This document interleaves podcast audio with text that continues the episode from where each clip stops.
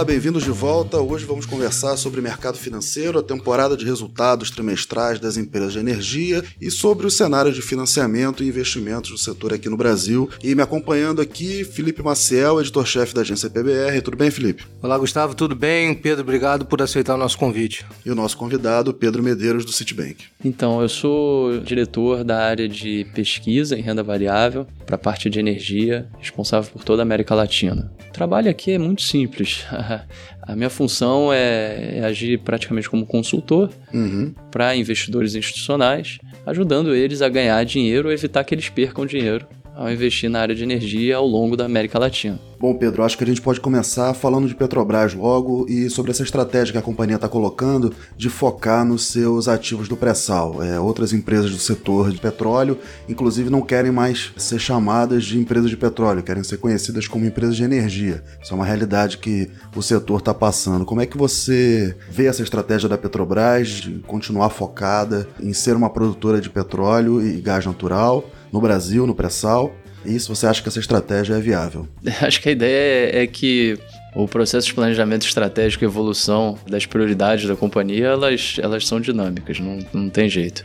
A prioridade, acho que da gestão atual da Petrobras era primeiramente é, continuar o processo de ajuste da casa. Né? Então, assim, vamos reduzir o nível de alavancagem financeira, vamos reestruturar o portfólio de ativos da companhia de maneira a começar a entregar um retorno econômico que seja mais adequado com o custo capital e até com que os pares internacionais apresentam. Concentrar as ações da empresa em, em atividades-chave, em atividades que eles têm maior retorno, têm sucesso, sabem operar melhor do que outras pessoas ou outras empresas, para depois se aventurar em projetos que possam ter, enfim, seja retorno econômico, seja uma modernização em prol do que é o futuro do, de política energética. Hoje, o portfólio da companhia oferece ativos que têm um retorno muito, muito bom.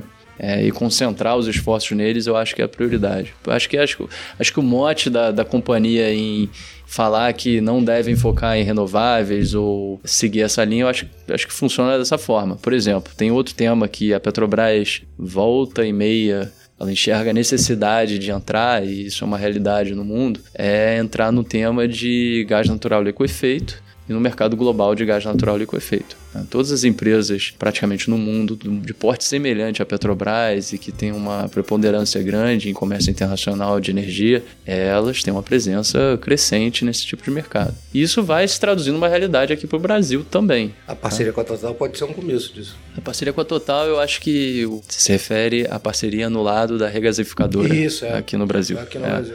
Acho que ela almeja outras coisas ao longo do tempo, mas a gente vai ver primeiro essa produção do pré-sal crescente em gás natural, como é que a situação geopolítica no Cone Sul vai se desenhar com essa produção crescendo aqui, a produção na Argentina crescendo e a necessidade de desenhar formas novas de escoamento do gás na Argentina também se desenvolvendo ao longo dos próximos anos e a disponibilidade de gás e a capacidade da Bolívia de é, comercializar esse gás entre os diferentes mercados. Então é natural imaginar que a gente vai desenvolver com uma estratégia América do Sul, seja voltada para o Oceano Atlântico ou Pacífico, soluções para exportar gás natural da região. A demanda aqui ela é razoavelmente sazonal e muito linkada ao mercado de geração termoelétrica, é, que por consequência traz consigo uma sazonalidade atrelada à hidrologia também do país, ou das estações do ano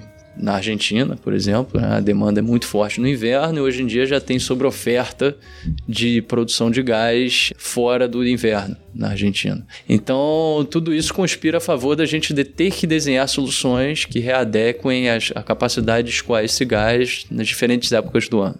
Temos projetos no Brasil também que têm um, uma presença muito forte do gás, seja na Bacia de Santos, seja no Nordeste. Então, por exemplo, o Sergipe Alagoas é um, é um projeto que tem uma jazida razoável de gás e num local que o mercado é razoavelmente restrito atualmente. Então, esse é um tema que, por exemplo, a Petrobras, eu acho que ela vai algum, em algum momento do tempo se posicionar. A estratégia da Petrobras está funcionando, né? Ela está entregando resultados financeiros e métricas operacionais cada vez mais forte. Uma crítica que a gente escuta muito no mercado é uhum. que a concentrar toda a sua estratégia na produção, no upstream, ela perde a capacidade também de mitigar o risco do mercado internacional, porque ela vai ficar sempre cada vez mais atrelado ao valor da commodity.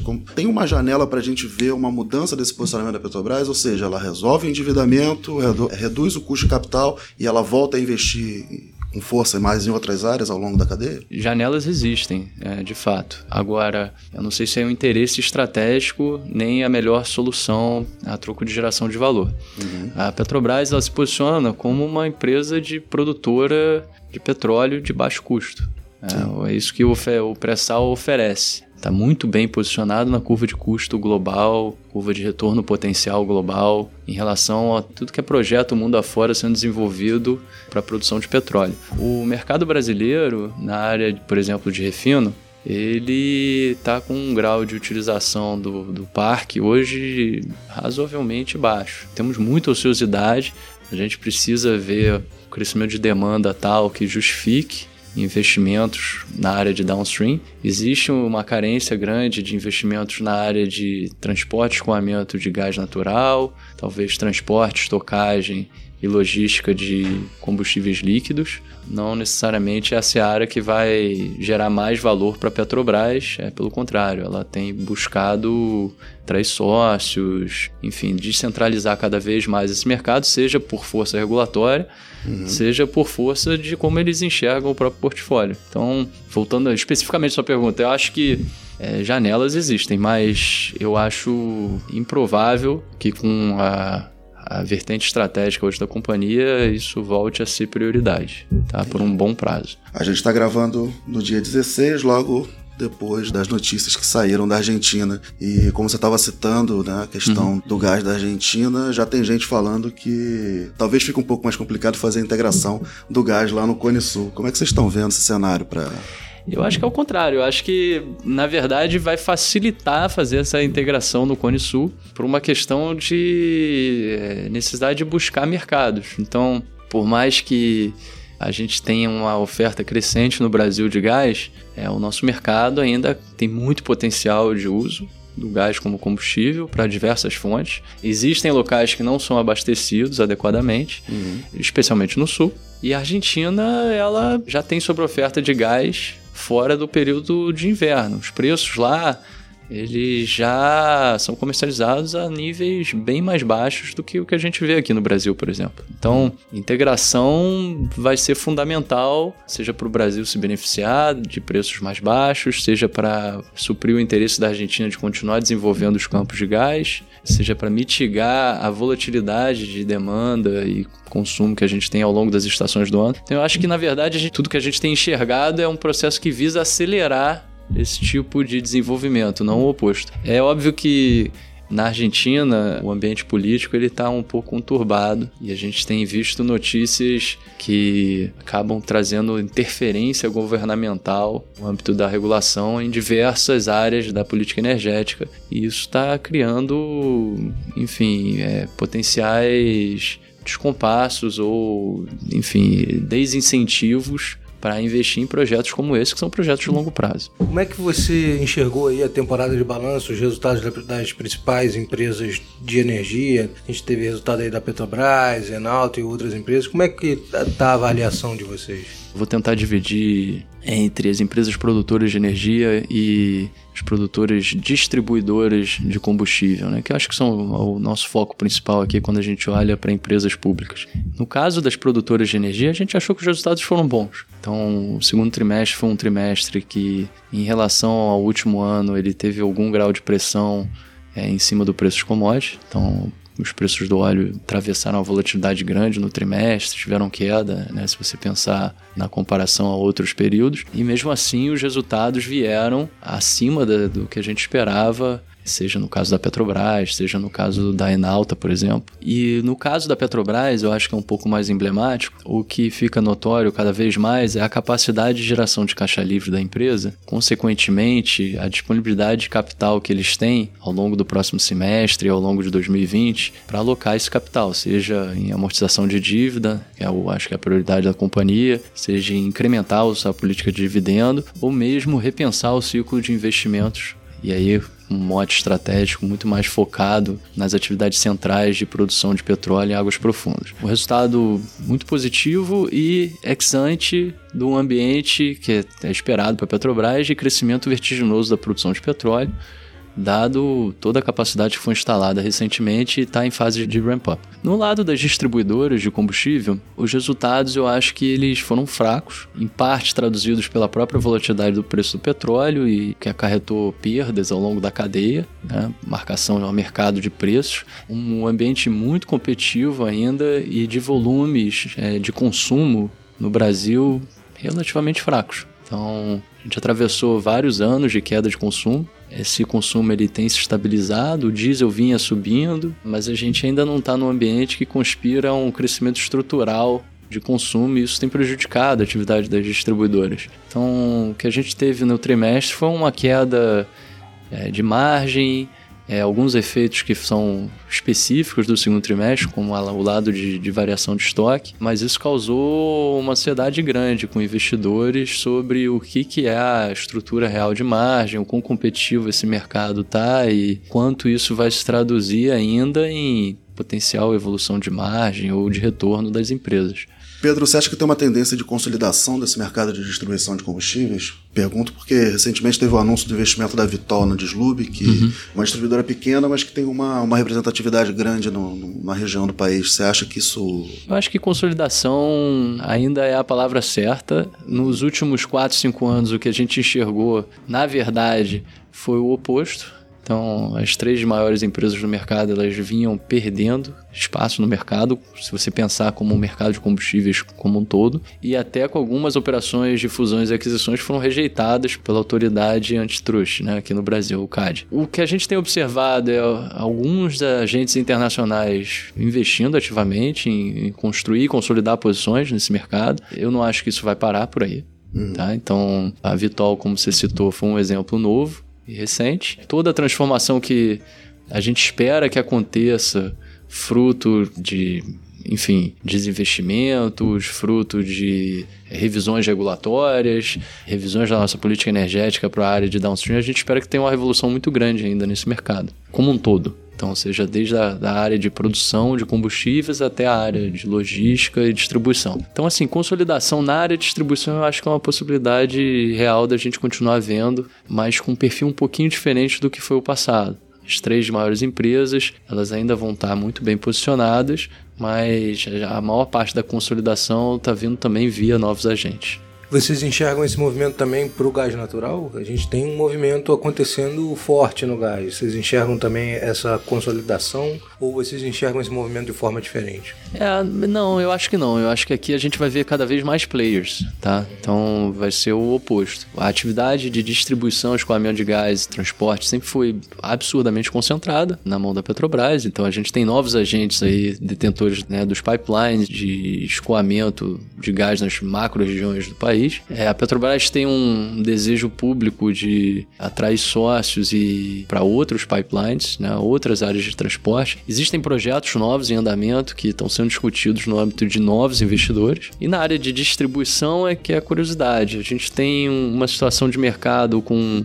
duas grandes empresas, uma presença muito forte de governos estaduais em uma série de distribuidores, uma holding da Petrobras um sócio que detém participações minoritárias em várias distribuidoras. Então, tudo isso acho que ainda conspira para a gente ver novos agentes entrando nesse mercado. E a gente tem dois grandes indutores de médio prazo. Né? O primeiro deles é a ideia de que a oferta de gás natural vai crescer e a segunda é de que o custo de capital no Brasil ele caiu e vem caindo, é, seja no curto no médio, no longo prazo, para patamares que eu acho que vão justificar cada vez mais interesse e investir em expandir essas redes é, no Brasil. Então... Só para entender, na distribuição você não enxerga um movimento de consolidação da Mitsui como um, uma centralizadora desse, com a saída da Petrobras, que já foi anunciada. Certamente o peso da Mitsui vai ser muito grande nesse mercado de distribuição. Você acha que mesmo assim vai ter um movimento de pulverização de players? É muito difícil dizer, Felipe. É, eu acho que assim, a gente não sabe ainda qual é o plano né? é desenhado pela companhia para o mercado. As participações elas são em sua maior parte minoritárias. Né? Existe o um interesse, pelo menos tácito, de uma série de governos estaduais de atrair sócios para várias distribuidoras. Então, eu, eu, não sei, é difícil de falar a consolidação em relação ao status quo atual do mercado. eu acho que é o contrário. Eu acho que a gente vai ter novos players, novos investimentos em expansão de malha, ampliação das próprias distribuidoras atuais. Então, não sei, eu acho que a consolidação não deve acontecer assim, não. Né? A gente às vezes corre o risco de olhar num cenário muito de curto prazo, né? Então agora a gente está num momento de instabilidade do mercado, vendo o dólar subindo e está discutindo aqui investimento de infraestrutura aí para projetos que são de 20, 30 anos para se pagarem. Como é que você está vendo oportunidades de mudança no mercado brasileiro a longo prazo de alternativas de financiamento para construir gasoduto, para construir estação de GNL, terminal de GNL, para construir termoelétrica? Como é que vocês estão vendo isso? Uhum. Com excelentes olhos. Eu acho que pela primeira vez o setor como um todo tem um leque disponível de oportunidades de financiamento com uma coleção muito grande de, de mecanismos. Né? Então, é, abrangendo a cadeia como um todo, temos um ambiente de debêntures incentivadas, esse ambiente sendo potencialmente ampliado para incluir novos escopos que estão atrelados à indústria, uma mudança no papel do BNDES, e postura em relação a, ao mercado, uma multiplicação de agentes financeiros, de interessados em participar né, em financiamento da cadeia, permissão e, enfim, a criação de um ambiente regulatório que permita o reserve-based lending é, uhum. é, começar a funcionar para projetos de upstream. Que está saindo do papel agora, né? Tivemos o primeiro agora, né? Do... Exatamente. Então, a presença crescente de empresas de trading no mercado, então a abertura de forma mais ampla de oportunidades de pré-exportação, como financiamento, enfim. E por último, que eu acho que talvez seja o viés mais importante, o mercado de capitais de equities, na parte de ações, também funcionando como indutor grande. Né? Foi um dos maiores indutores do desenvolvimento desse mercado nos Estados Unidos. Uhum.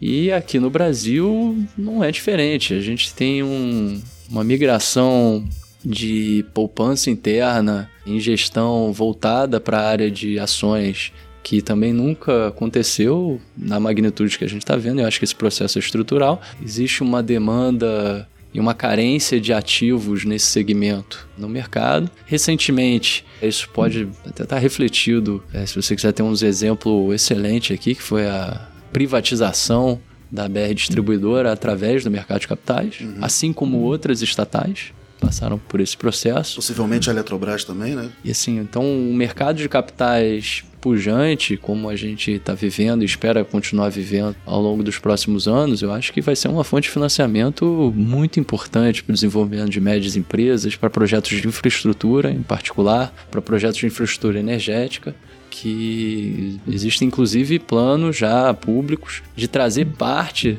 dos ativos existentes para o mercado de ações, como forma de financiamento, reciclar o capital em busca de novos projetos. Então, vejo com muitos bons olhos isso. Eu queria tocar agora na questão dos leilões de petróleo que o governo tem programado agora para o segundo semestre. A gente tem aí oferta permanente em setembro, temos a 16 rodada, depois um leilão do pré-sal e o leilão do excedente da sessão onerosa. Obviamente, para todo o mercado e para o governo que está precisando de dinheiro, o leilão do excedente da sessão onerosa é o principal leilão do ano e está todo mundo olhando para isso.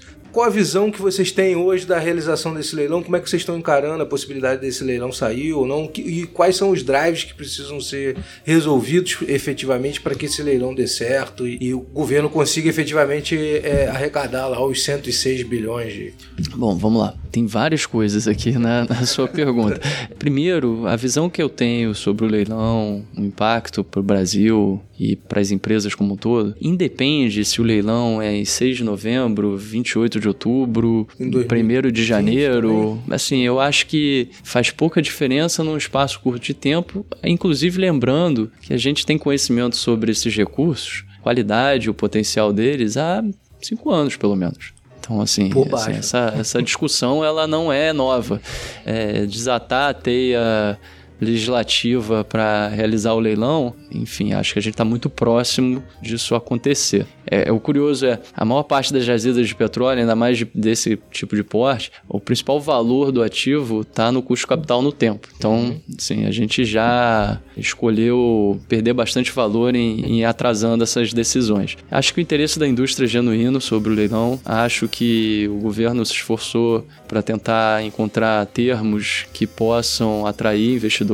E existem algumas lacunas, eu acho que elas estão sendo endereçadas. Então, eu, eu tendo a acreditar que o leilão tem toda a chance de ser bem sucedido. Ele depende do governo, depende da atitude da Petrobras também. E existe disponibilidade de capital no mundo para esse tipo de montante, para esse tipo de projeto e bastante interesse dada a qualidade dos reservatórios e a qualidade do potencial de crescimento de produção. A chance dele acontecer nesse ano, então assim, eu não, eu não sei julgar integralmente esse mérito. Eu acho que ela faz pouca diferença para minha forma de ver, a não ser que se atrase muito tempo. Né? O segundo lado é o impacto para as empresas, ele é bastante expressivo. Né? O, o leilão ele tem de, dentre o, o que a gente tem de projetos novos no Brasil a serem desenvolvidos, esses projetos eles provavelmente vão se situar entre os melhores projetos a, a troco de retorno, a troco de produção incremental, a troco de tamanho e porte dos investimentos. São reservas prontas, conhecidas, projetos prontos, aprovados. Em produção até. É, né? Em produção. Então, a chance da gente enxergar os investidores no leilão agindo o mais rápido possível para desenvolver esse petróleo é, é muito boa.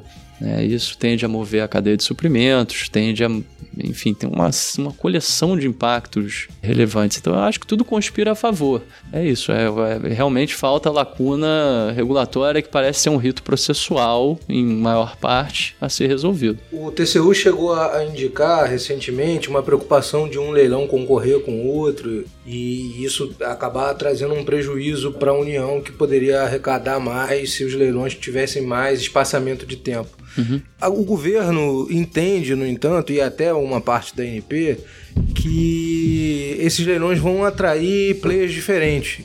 Uhum. É, que cada concorrência vai atrair um tipo de empresa. Vocês também enxergam dessa forma? Você acha que vai atrair players diferentes, concorrências? Eu concordo, eu concordo que vão atrair players diferentes. É, eles são. O perfil de ativo em oferta é diferente, é, o perfil regulatório preço, tamanho, escala, tudo é diferente. Vão ter interseções, obviamente. Não acho que um leilão compete com o outro. Eu acho que são condições bem especiais. É, eu volto a frisar: o maior componente de valor desses projetos está no custo capital ao longo do tempo. Então, quanto mais a gente demorar para fazer, maior a chance de não capturarmos o valor potencial possível nesses projetos. Na verdade, já, já demoramos, né? É, exatamente. Mas eu acho que a perspectiva é muito boa para todos os leilões. Bom, pessoal, passando aqui no final só para deixar um último recado, os podcasts da IPBR estão todos lá no Spotify, em todas as plataformas também de podcast, mas para quem usa o Spotify, os programas estão todos lá disponíveis. É só procurar por IPBR, por agência IPBR, que vocês encontram lá tanto os nossos episódios antigos lá de 2018, quando a gente acompanhou as eleições, as entrevistas que foram feitas naquela época, e agora também nessa nova temporada, a gente voltando aí com os programas, tá tudo disponível lá. E também fica tudo disponível lá no nosso site em epbr.com.br podcast. Grande abraço.